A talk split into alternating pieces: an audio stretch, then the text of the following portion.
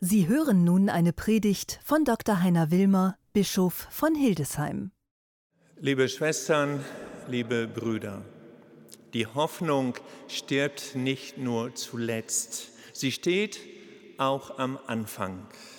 Im heutigen Evangelium wird gesagt, dass am Anfang der Zeiten und damit an jedem neuen Anfang zuallererst Gott steht. Und Gott ist die Hoffnung. An Weihnachten haben wir die Menschwerdung Gottes gefeiert. Er hat seinen Sohn gesandt als leuchtendes Zeichen seiner Gnade.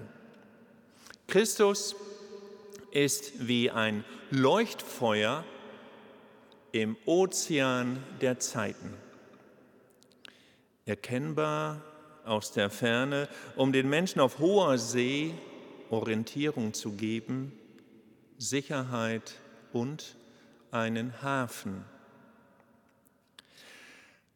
Wenn wir heute die Nachfolge Christi leben, dann stellt sich uns die Frage, wie können wir, wie Christus, Leuchtfeuer in dieser Welt sein und als Leuchtfeuer in der Welt wirken? Was heißt das für unser Tun, für unsere Einstellung, unsere Mentalität? Im Christentum ist die Sorge für die Schwachen der Gesellschaft zentral. Papst Franziskus spricht in seiner Predigt zum Welttag der Armen 2021 über jene Hoffnung, die greifbar und praktisch sein muss.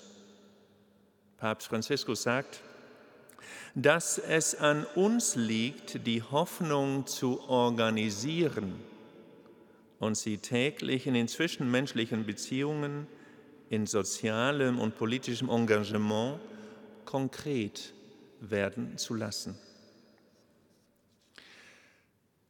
Verbinden wir diesen Gedanken mit den heutigen Bibelstellen vom Anfang bis zum Ende leitet uns die Hoffnung.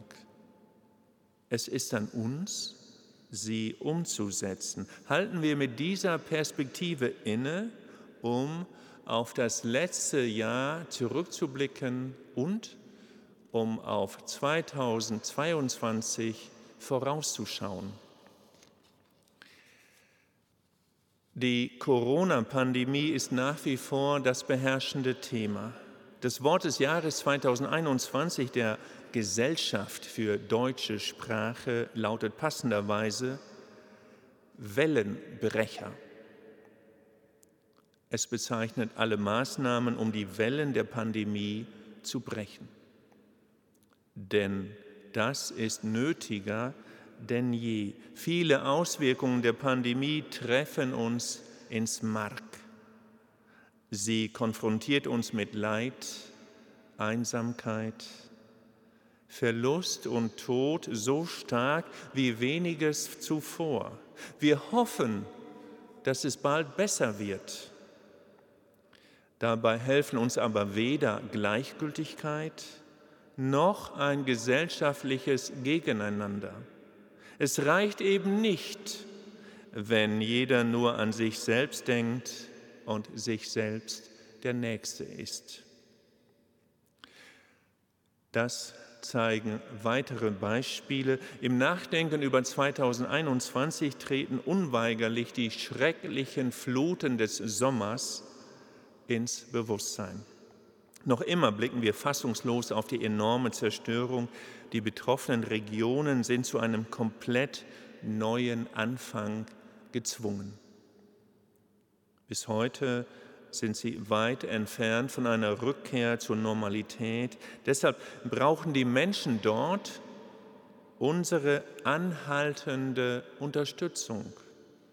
Als Christgläubige handeln wir nach der Botschaft Jesu. Er trägt uns auf, einander zu lieben. Darum sind wir nicht nur als Einzelne gefragt, sondern als ganze Gesellschaft, das Leid der anderen wahrzunehmen und solidarisch zu sein. Außerdem können wir etwas tun, damit solch eine Flut tatsächlich ein Jahrhundertereignis bleibt. Denn wir kennen ihre Ursache, zumindest mittelbar. Es ist der menschengemachte Klimawandel. Ihn müssen wir stoppen, um Leid zu vermeiden und unsere Lebensgrundlagen zu bewahren. Die Schöpfungsverantwortung gehört zum Kernbestand der christlichen Lehre. Das hat Papst Franziskus 2015 in seiner Enzyklika Laudato Si unterstrichen. Als Christinnen und Christen sollten wir deswegen unseren Beitrag zu mehr Nachhaltigkeit leisten. Verschiedene politische Entwicklungen fordern unser gesellschaftliches Wirken heraus. Wir sehen menschliches Leid aktuell besonders schmerzlich an den Außengrenzen der Europäischen Union. Dass in den Wäldern zwischen Polen und Weißrussland Migranten in der Hoffnungslosigkeit verharren müssen, ist skandalös.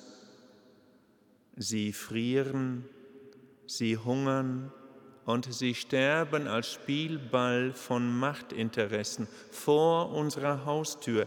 Derart großes Leid zu sehen und nicht zu helfen, widerspricht der christlichen Hoffnung und den europäischen Idealen.